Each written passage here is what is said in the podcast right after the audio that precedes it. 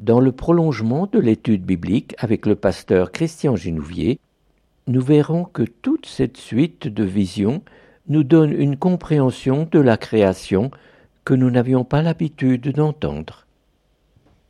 C'est assez intéressant, c'est chaque fois des, visions de quelque chose d'enfin qui est en train d'être construit pour de vrai et de façon euh, durable. Et puis, évidemment, avec Jean 18, hein, c'est la vision de, ce roi qui est au-delà de tous les rois et qui, remplace toute forme de, de, royauté humaine, pour arriver à l'Apocalypse où il y a la vision euh, du premier-né d'entre les morts, parce que ce roi, justement, dont nous parle Jean, c'est aussi celui qui nous entraîne derrière lui et qui nous fait roi à notre tour. Et on sera tous frères et sœurs, tous autour de Dieu, on sera tous euh, rassemblés, réunis, réconciliés au même niveau. Il n'y aura pas des premiers rangs et des deuxièmes rangs et des derniers rangs. Vous voyez qu'il y a quand même une unité là-dedans, dans ces textes, assez étonnante, je trouve. Question sur la création. Souvent, on a entendu la création ex nihilo à partir de rien. Alors que là, tu parles simplement d'une mise en ordre. Tout à fait la même notion. Est-ce que le ex nihilo, c'est biblique ou... Non, non absolument pas. Ah, ouais. La, création ex nihilo, c'est euh, une, une, conception.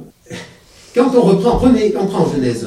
On, va le reprendre. Voilà, hein. je dis, bon. Non, non, non, non, non, mais c'est très bien parce que c'est intéressant de retrouver toujours le, le texte lui-même. Alors on prend Genèse 1 et euh, le tout premier verset, on n'a pas besoin d'aller oui, oui, oui, Au commencement, Dieu créa le ciel et la terre. La terre était chaos. Et vous savez que dans le texte. Et tohu bohu. Tohu bohu. Tohu wabohu. C'est tohu wabohu. Ça veut dire le tohu et le bohu. Hein, C'était ce qu'on a fait tohu bohu, le mot. Euh, voilà, le chaos. C'est le bazar. Elle était vide, mais elle était. Il y avait. Et oui, elle était vide. Elle était. Non, il créa. Oui, mais alors on va voir, on va voir, on va voir justement. C'est ça, c'est ça qui est intéressant. Il y avait des ténèbres au-dessus de l'abîme.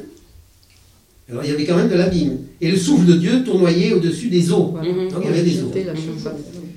Donc euh, on ne peut pas dire que c'est ex nihilo puisqu'il y a déjà il y a plein d'éléments épars. Mhm. Alors peut-être épars et désordonnés, mais quand même là. Il n'y a pas rien. Oui, donc c'est l'intervention de Dieu dans quelque chose qui existe. Voilà. Mais non, le premier verset, il ne dit pas ça. Hein. Oui, mais si, si, mais vas-y, si, si. Dieu créa le ciel et la terre. Hein. Oui, mais dans le, mais tout de suite après, en hébreu, c'est très, c'est très clair. C'est Bereshit bara Elohim. Et bara, c'est faire, c'est pas, oui, c'est pas créer de rien. Voilà. C'est parler. Dieu parla.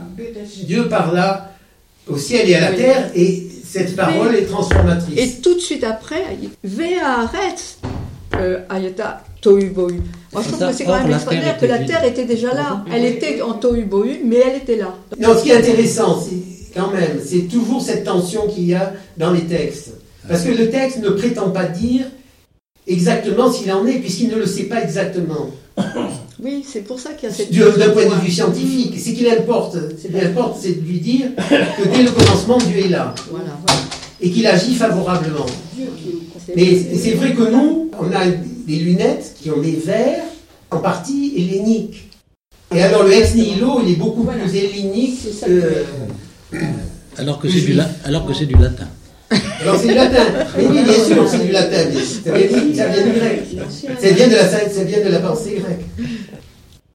Pour le monde juif, l'importance de savoir s'il y a eu un Big Bang ou pas, ou s'il y a eu une création divine ou pas, c'est pas, c'est pas ça le plus important. Le plus important, c'est que Dieu est là. L'intervention de Dieu. Ça, Dieu est là. De toute éternité et pour toujours. Oui. Voilà. Jean 1. Jean 1. Au commencement. Au commencement était la parole. La parole était auprès de Dieu. La parole était Dieu. Alors, il y a aussi cette tension qu'on retrouve, qu'on a vue dans euh, la Genèse. Alors, la parole était Dieu, ou elle était avec Dieu, ou auprès de Dieu? C'est pas tout à fait la même chose. Et là, on voit que l'auteur, Jean en l'occurrence, fait comme l'auteur de, de la Genèse, une petite précision pour dire oui, non, attends. C'est vrai que la parole, euh, c'est tout à fait lié à Dieu, mais est-ce que Dieu est, Dieu est complètement dans sa parole? Il n'est que dans sa parole? Est-ce qu'on peut faire une équation Dieu égale parole? Ah non. Et bien c'est la même chose un peu. C'est cette façon d'écrire des juifs, très très spécifique, qui est toujours de préciser les choses en affirmant une première proposition et puis une seconde qui vient la nuancer pour montrer que les choses sont plus subtiles, c'est plus compliqué. Et donc il semble bien, il y a la, création ex nihilo, euh, c'est une conception grecque et pas tellement juive. Alors après, nous les chrétiens, quelquefois on a, repris cette interprétation hellénique, hein, et, en particulier les, euh, les, créationnistes, alors sont tout à fait dans cette euh, logique-là hellénique mais pas du tout dans une logique juive, me semble-t-il, puisque dans le fond, Dieu est celui qui intervient dans le monde pour le mettre en ordre et le remettre sans arrêt en ordre. Et que la création, c'est cette recréation perpétuelle, ce renouvellement perpétuel. Et si on prend Marc, voilà, Marc 1, euh, verset 21, c'est l'homme possédé d'un esprit impur. Très important. Premier acte vraiment marquant de Jésus, qu'est-ce que c'est? C'est la rencontre avec l'informe et le vide, avec le chaos. Parce que cet homme possédé, ce malade mental, qu'est-ce que c'est sinon un homme chaotique? Ce qui est important, c'est que Jésus lui parle. Et on pourrait faire un parallèle entre le verset 21, euh, voilà, voilà, voilà, euh, s'étant rendu à la synagogue le jour du sabbat, et se mit à enseigner, à parler. Il était ébahi, etc. Il trouvait justement dans la synagogue un homme possédé d'un esprit impur, un tohu-bohu, un chaos. Vous voyez? Vous voyez que comme il y a une, relation comme ça très intéressante hein, qui nous montre quand même que euh, Dieu est toujours, en Jésus-Christ évidemment, euh, ici, euh, est toujours celui qui intervient pour faire évoluer, faire éclore et évoluer les choses. Et il le fait à partir de rien. Mais alors quand on dit rien, c'est pas le néant. C'est pas au sens où on parle par exemple les bouddhis, quand ils parlent du néant, ou les grecs quand ils parlent aussi du non-être. En fait, pour le non-être, pour les euh, juifs, c'est quelque chose d'un peu inconcevable. Ils, n'ont pas tellement l'idée du néant. pour eux, il y, a, les juifs, ils n'ont pas tellement l'idée du néant. C'est pas, c'est, pas dans leur euh, mentalité, je veux dire, dans leur euh, univers mental. Pour eux, il y a, il y a l'inanimé et l'animé. L'imparfait et le parfait. Ce qui me semble très intéressant quand même de tout ce qu'on est en train de dire là, c'est qu'on a une image de Dieu qui n'est pas du tout statique qui n'est pas du tout figé, hein, mais qui est toujours en devenir. C'est un, Dieu vraiment qui se coule dans nos réalités et qui, qui, qui réagit en fonction de nos réalités. C'est pas un Dieu qui est frontalement devant nous, hein, qui serions là et qui subirions un peu son autorité de façon quelquefois peut-être arbitraire, euh, péremptoire en tous les cas. Mais c'est au contraire un Dieu qui, qui se coule dans nos réalités pour essayer de nous aider à comprendre qu'il est là pour nous, pour faire avancer les choses, etc.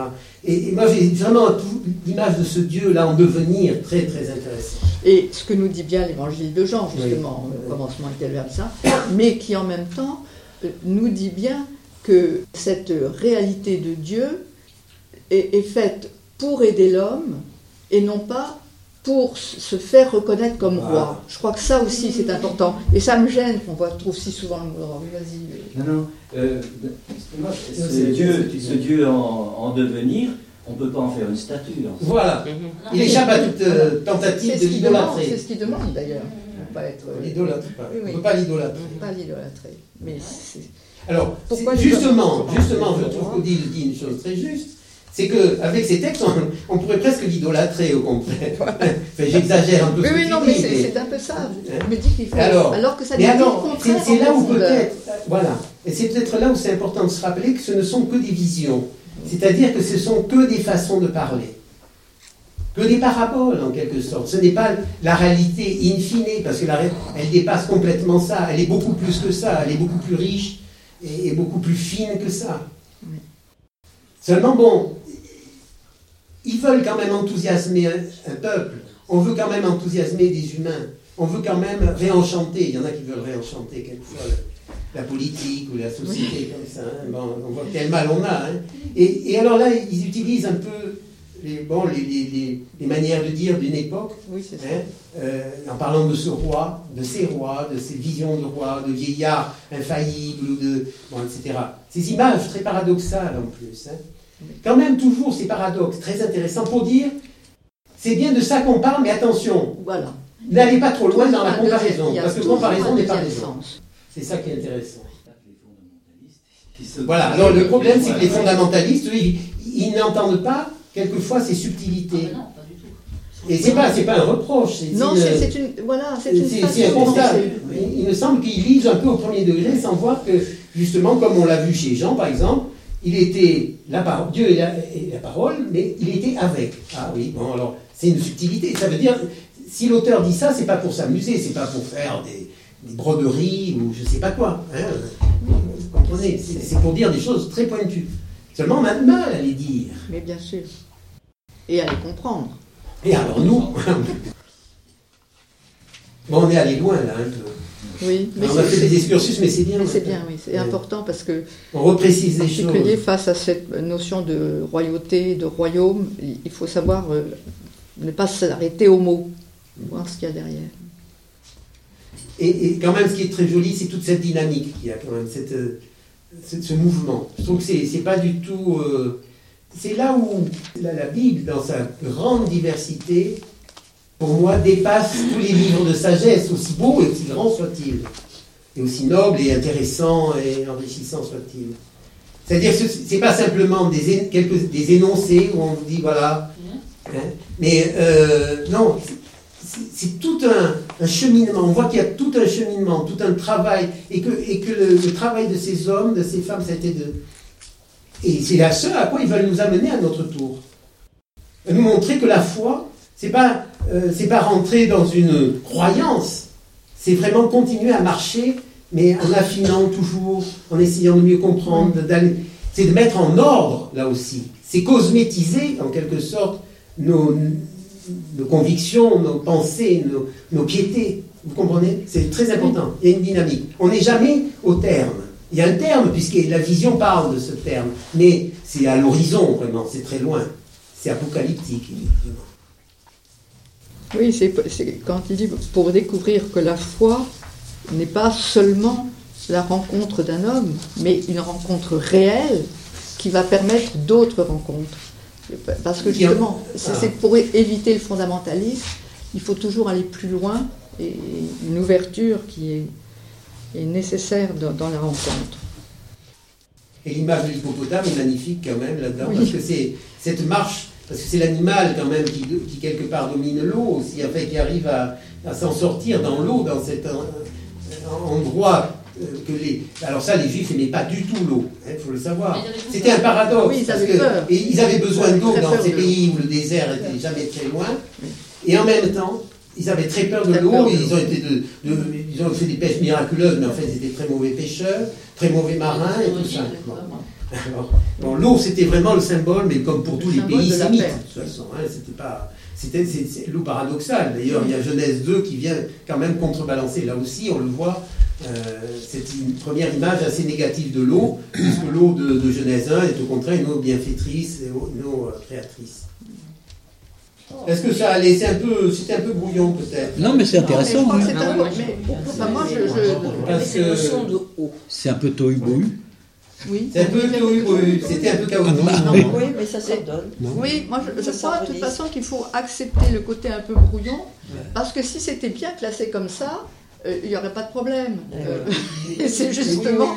La vie serait pas drôle. Il faut comprendre qu'il y a des problèmes, que tout est problème quand on commence à réfléchir.